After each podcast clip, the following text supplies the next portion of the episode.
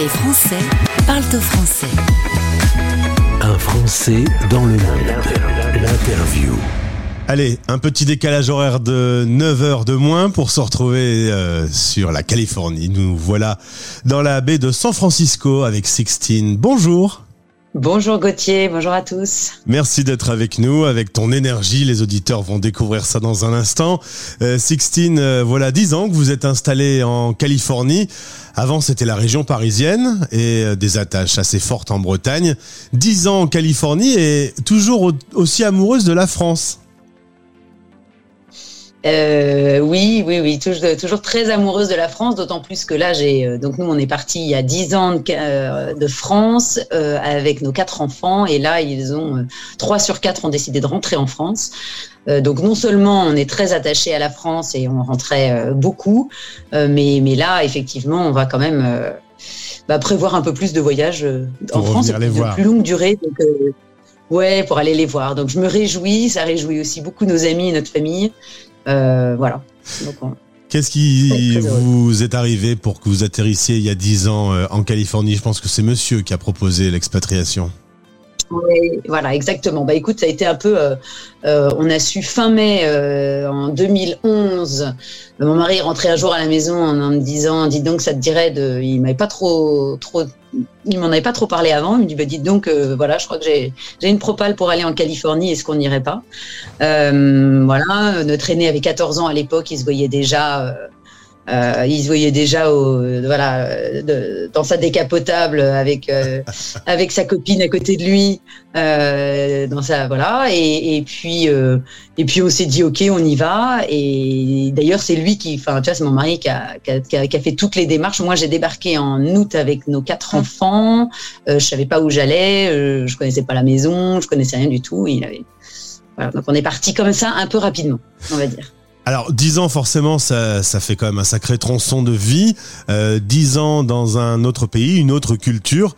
Qu'est-ce que tu as vraiment euh, de, plus positif dans cette expérience d'expatriation aujourd'hui euh, que tu pourrais me dire euh, concernant les États-Unis?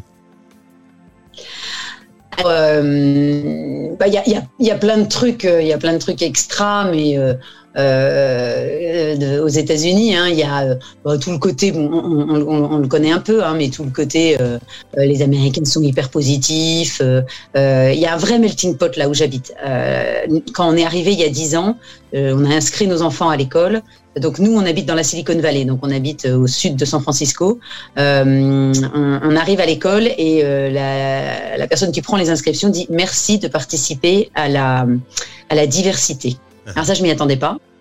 Euh, parce que là où là où on est, il y a 80, enfin euh, il y a 94 nationalités, je crois, il y avait 94 nationalités dans l'école, euh, dont 87% d'a- de- d'asiatiques, donc 87%. Et, et alors c'était intéressant parce que dans les formulaires de rentrée, euh, c'est un truc, euh, je pense que je vais choquer la planète entière quand je vais dire ça parce que c'est hyper drôle, ça va choquer énormément, mais euh, on, on, on rentrait, on, on cochait les, les cases de, des, des ethnies, tu sais, de, de ta nationalité, enfin ta, ouais, ta- nationalité.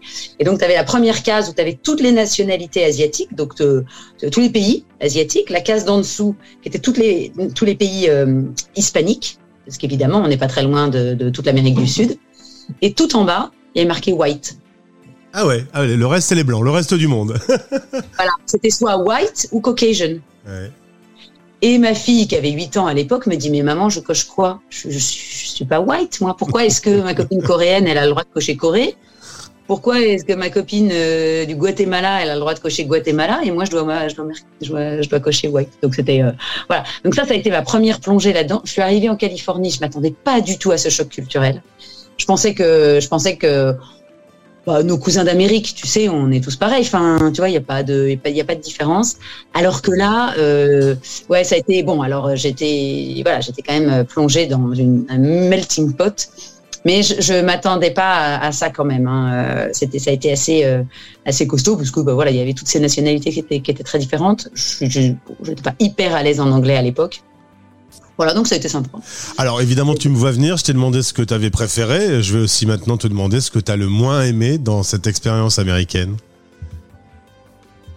Ah, là, c'est. euh, Il y, a- il y a certains sujets euh, qui sont un peu hein, et qui sont un petit peu chauds.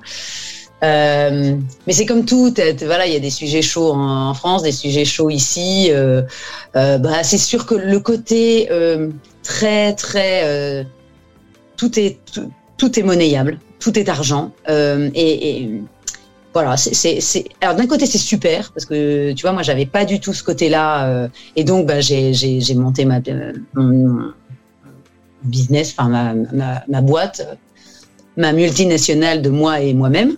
donc euh, voilà, donc euh, je, donc ça, ça m'a vachement aidé, tu vois, euh, quand même à, à, à sortir des tabous qu'on peut avoir nous Français vis-à-vis -vis de l'argent.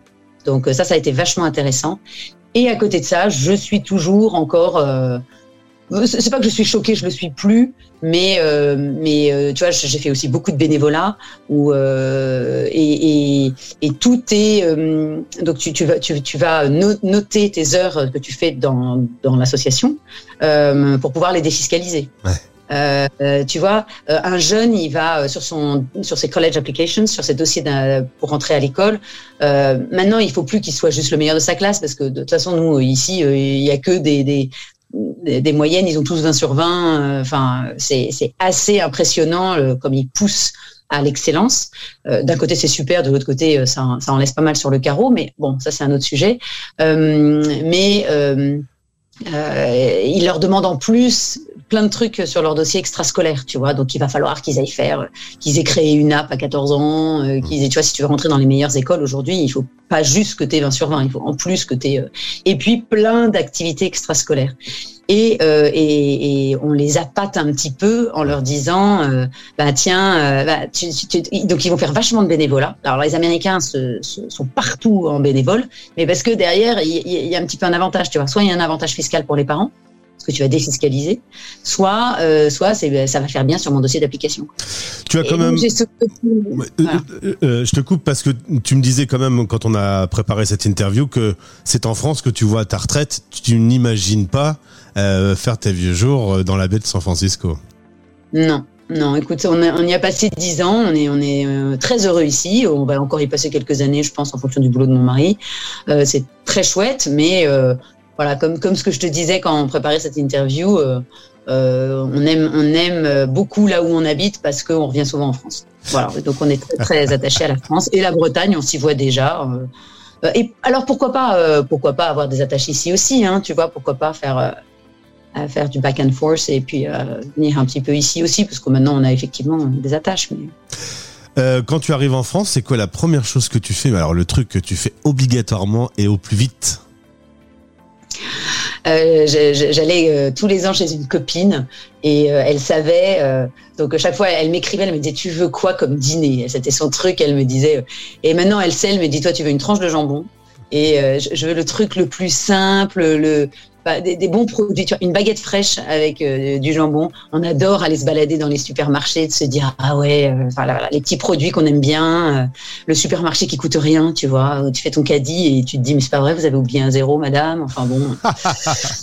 voilà donc ouais. Et puis le petit café croissant, le petit café croissant dans le petit dans, dans la petite brasserie, enfin le petit café du coin, soit en Bretagne sur le port, soit ah, soit Paris. Quand tu me le dis, je te, je te vois déjà en train de, de boire ton petit café euh, en regardant la, la, Bretagne. Sixtine, on va se retrouver sur l'antenne pour euh, parler boulot avec notre partenaire Expat Pro parce que tu es coach et, euh, et c'est intéressant aussi. Le métier évolue avec les années. On va, on va en parler dans quelques jours. Merci beaucoup d'avoir répondu à nos questions, Sixtine. Merci Gauthier, merci à tous et j'étais ravie de, ravie d'être là. Les Français Sourville En direct à midi, en rediff à minuit.